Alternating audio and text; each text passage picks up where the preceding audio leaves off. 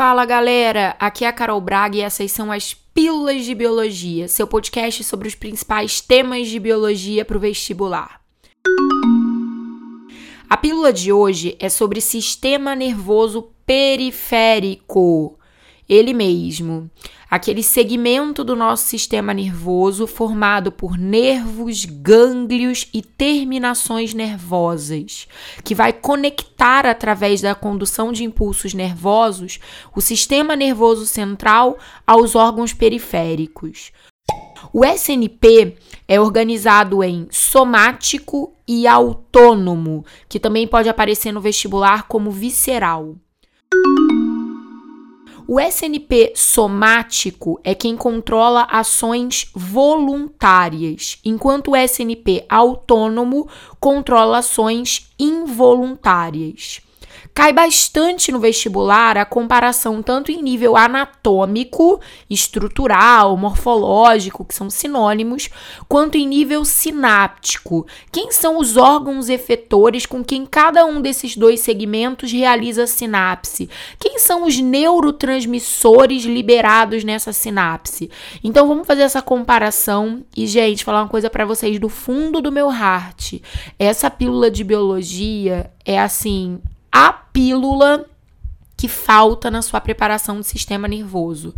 É impressionante como a maioria dos alunos é completamente vendido nesse assunto. Então, não economiza comentários no resumo que você vai encontrar lá no meu Instagram, arroba professora Carol Braga, não tá? Vamos valorizar a sua teacher aqui, que se esforça pra caramba para produzir um conteúdo de muita qualidade para você. De preferência, quando você estiver ouvindo essa pílula, vai lá, me marca nos stories, compartilha compartilha com os amigos, vamos difundir esse conhecimento que ele tem muito valor, viu? Vambora então, partiu. O SNP somático, ele tem um neurônio motor que parte diretamente do SNC, que pode ser uma região da medula espinhal e vai até o seu órgão efetor, que é sempre um músculo estriado esquelético. O que para e pensa faz todo sentido, né? Porque eu não te disse que esse é o segmento responsável pelas ações voluntárias e você tá careca de saber que os músculos esqueléticos estão de fato submetidos ao nosso controle voluntário. O neurotransmissor liberado nessa sinapse neuromuscular é sempre acetilcolina. Grava isso, tá? E é justamente por isso que você sabe reconhecer que a acetilcolina, agindo sobre um músculo estriado esquelético, sempre é responsável por promover a sua contração. Muito bem, já o SNP autônomo, ele se subdivide em simpático e parasimpático. Mas antes de fazer a diferenciação dessas subdivisões, eu quero compará-lo em termos anatômicos com o somático, te dizendo que o segmento motor autônomo, ele não parte diretamente do SNC aos órgãos efetores. Ele tem uma sinapse ganglionar. O que isso quer dizer?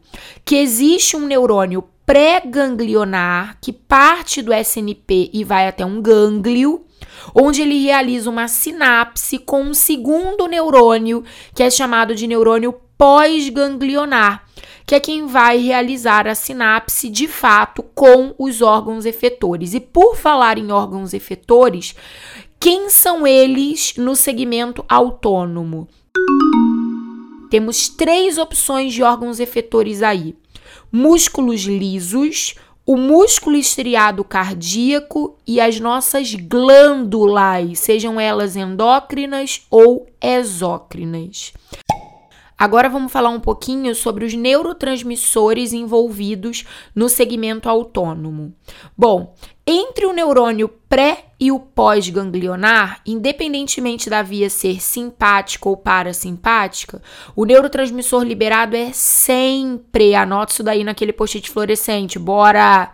É sempre acetilcolina. Já a sinapse do neurônio pós-ganglionar vai variar. Se for da via parasimpática, o neurotransmissor liberado sobre os órgãos efetores será também a acetilcolina.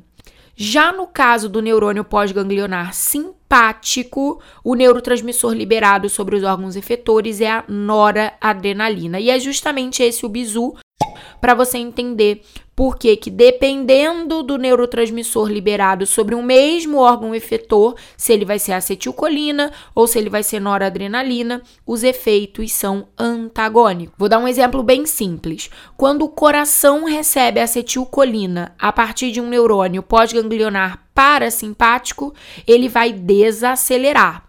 No entanto, se o mesmo coração recebe noradrenalina por um neurônio pós-ganglionar simpático, o efeito é oposto, ele vai acelerar.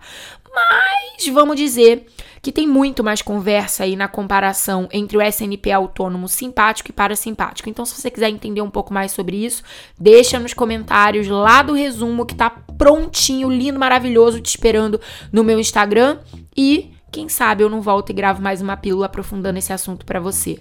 Valeu, galera. Espero muito que vocês tenham gostado. Semana que vem tem mais. Você já sabe que toda quarta-feira tem uma pílula novinha te esperando. Um beijo e tchau.